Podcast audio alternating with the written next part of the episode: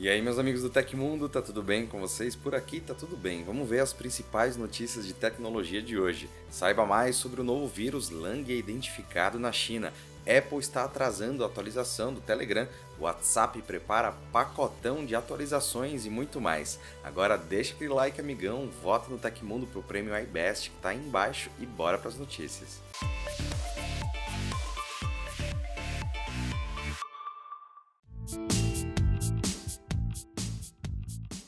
Presidente do Banco Central do Brasil, Roberto Campos Neto, afirmou que, diferente do que muitas pessoas acreditam, os bancos não estão perdendo dinheiro com transações do tipo Pix. Segundo Neto, os bancos usam um sistema que todos saem ganhando no final. O presidente do BC diz que as próprias instituições financeiras que ajudaram no desenvolvimento da ferramenta. Além disso, as possíveis perdas causadas pelo Pix são balanceadas pela redução da circulação do papel moeda e pela abertura de novas contas. Abre aspas. Eu quero já dizer que não é verdade que os bancos perdem dinheiro com o Pix. Inclusive, a gente deve, em algum momento, soltar algum tipo de estudo mostrando isso. Você tem uma perda de receita em transferência, mas por outro lado, novas contas são abertas, novos modelos de negócio são gerados, você retira dinheiro de circulação, o que é um custo enorme para o banco. Você aumenta a transação, então o transacional também aumenta. Fecha aspas, disse Neto durante a 32ª edição da Febraban Tech. Ou seja, aparentemente não faz muito sentido que os bancos percam dinheiro com as transferências via Pix, já que eles mesmos auxiliaram no desenvolvimento da ferramenta, no marketing e em outras áreas. Cientistas da China, Austrália e Singapura divulgaram investigações preliminares sobre um novo vírus, Enipavírus Langia, detectado pela primeira vez em 2018 na China. Pelo menos 35 pessoas na região nordeste do país já foram infectadas pelo patógeno, mas nenhuma morte foi registrada até o momento. O novo vírus, apelidado de Leivi, é uma zoonose. Isso significa que a transmissão do vírus é realizada de animais para seres humanos. Os dados do sequenciamento do genoma do vírus demonstraram que o Leivi pertence a uma categoria de vírus de RNA da família dos Enipavírus. De acordo com o um relatório, entre os animais selvagens testados, os pesquisadores encontraram indícios de que os musaranhos, pequenos mamíferos que comem insetos, são os hospedeiros naturais do vírus. No entanto, testes em cabras e cães mostram que o vírus também pode infectar esses animais. O mecanismo de infecção ainda é incerto e o vírus foi detectado apenas em agricultores e operários de fábricas. Entre os sintomas estão a febre, dor muscular, perda de apetite, fadiga e tosse. Nenhum caso entre os acompanhados pelos cientistas evoluiu para a forma grave da doença. Ainda não se sabe se é possível que o vírus seja transmitido entre pessoas. Nove infectados e seus contatos foram monitorados a fim de verificar se o círculo próximo também seria infectado. No entanto, nenhum sinal de transmissão foi observado nos grupos. Porém, mesmo com a baixa circulação do vírus e com os casos tendo bom prognóstico e recuperação, de acordo com o Centro de Controle de Doenças de Taiwan, o sequenciamento do genoma viral continuará a ser realizado, assim como o acompanhamento dos casos positivos da doença.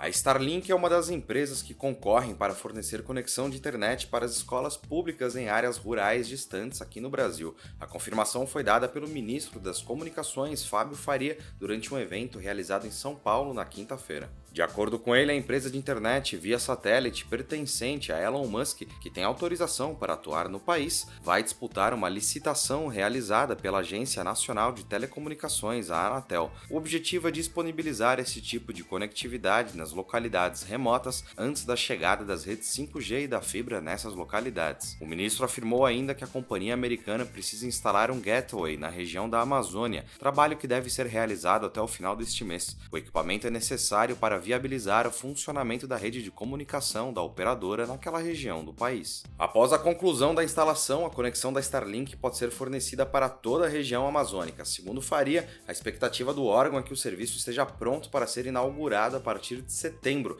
quando as primeiras escolas já estarão aptas a receber o sinal disponibilizado pela rede de satélites da SpaceX.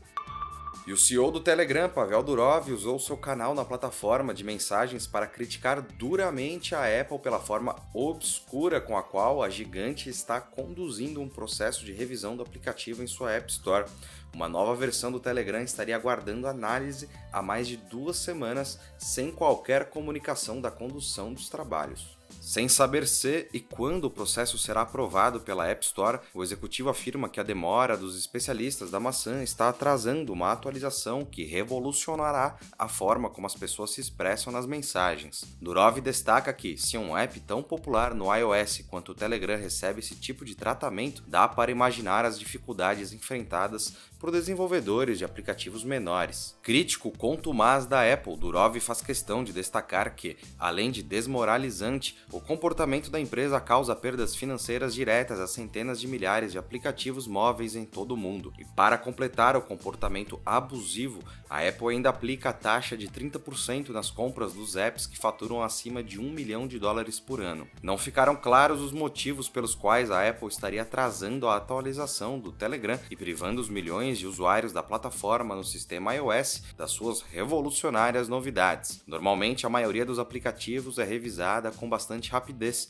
o que torna o caso do aplicativo ainda mais intrigante. A Apple foi lacônica em seu site, limitando-se a afirmar, de forma protocolar, que toda semana mais de 500 especialistas dedicados em todo o mundo revisam mais de 100 mil aplicativos, enfatizando ainda que mais de um milhão desses envios são rejeitados.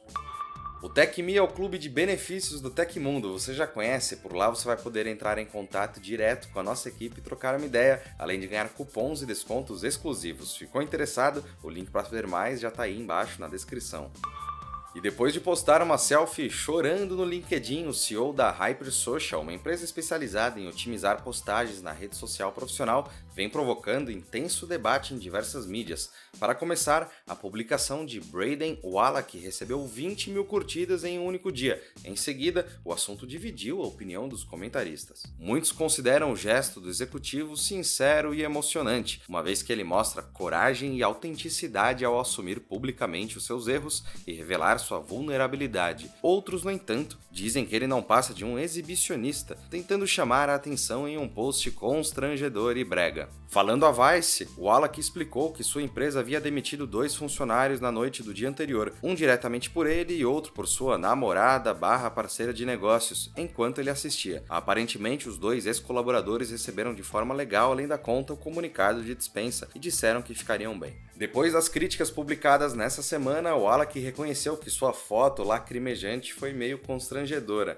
No entanto, mesmo que tenham ocorrido essas manifestações negativas, o que importa mesmo, diz ele, é que diversos empresários enviaram respostas positivas, dizendo estar interessados em contratar os dois funcionários demitidos. E o WhatsApp é, de longe, o aplicativo de mensagens mais utilizado no mundo, com grande popularidade aqui no Brasil.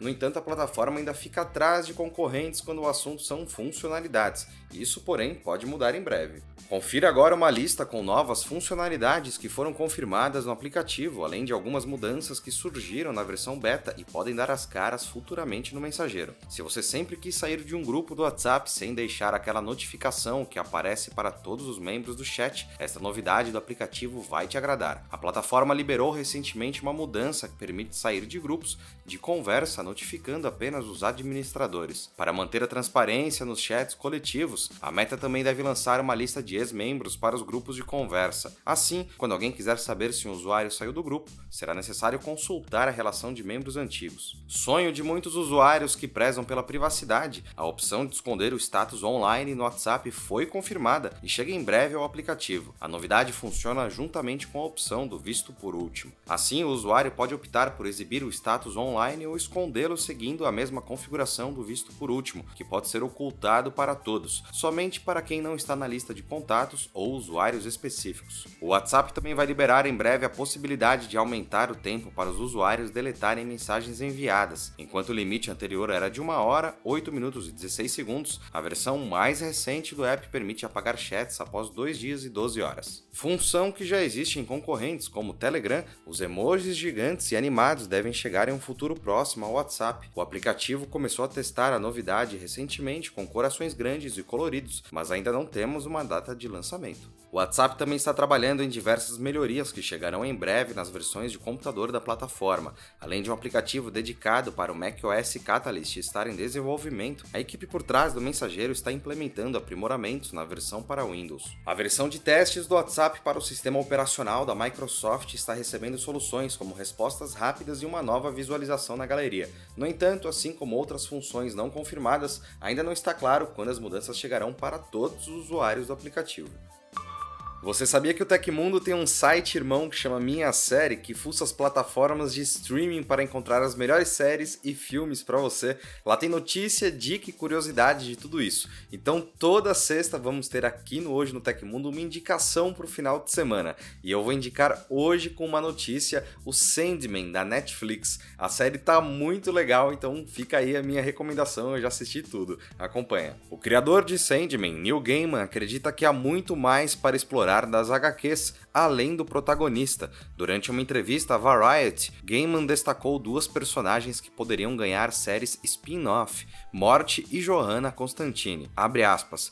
Pode ser ótimo sair e fazer essas séries como histórias paralelas. Fecha aspas, comentou o autor. Qualquer um que tenha visto o episódio 3 de Sandman se aproximou de nós em algum momento nos últimos seis meses e disse: Você acha que há alguma possibilidade de fazermos uma série de Joanna Constantine com Jenna Coleman? E ela é uma estrela, e você só quer vê-la lutando contra demônios e destruindo a vida de outras pessoas. Então essa ideia está lá também. Podemos continuar com isso por muito tempo. Falou aí o Neil Gaiman. A Morte é uma das irmãs de Sandman, também uma das personagens mais populares das HQs. Seu sucesso foi tamanho que a personagem teve suas histórias publicadas em uma edição exclusiva. Por outro lado, Joanna Constantine é uma ancestral de John Constantine, mas que foi usada em seu lugar para a série da Netflix. Nas HQs, Sandman encontra a personagem que vive no século XVIII e pede para que ela ajude a resgatar seu filho. E aí, o que você achou desse novo quadro aqui no Hoje no Tecmundo? Quer continuar recebendo essas indicações? do que assistir ao final de semana? Comenta aí embaixo. E para saber mais, você ainda pode acessar o nosso site irmão, Minha Série, no link também que está aqui na descrição. E aconteceu na história da tecnologia. No dia 12 de agosto de 1981, a IBM apresentou seu primeiro computador pessoal, o IBM PC modelo 5150. Originalmente, a IBM pretendia que esse modelo fosse um computador provisório, permitiria que eles acessassem rapidamente o mercado de computadores pessoais enquanto dedicavam tempo para desenvolver um PC real. O IBM 5150 foi desenvolvido em menos de um ano por uma equipe de só 12 pessoas. E se você gostou do nosso programa, pode ajudar muito a gente mandando um valeu demais aí embaixo e deixando seu voto para o Tecmundo no iBest. Todos os links estão no comentário e descrição. E essas foram as notícias do Hoje no Tecmundo dessa sexta-feira. O programa vai ao ar de segunda a sexta, sempre no fim do dia. Aqui quem fala é o Felipe Paião e amanhã tem mais. Você pode me encontrar lá no, no Twitter, pela arroba Felipe Paião. Fiquem seguros, a gente se vê na próxima. Um abração e tchau, tchau.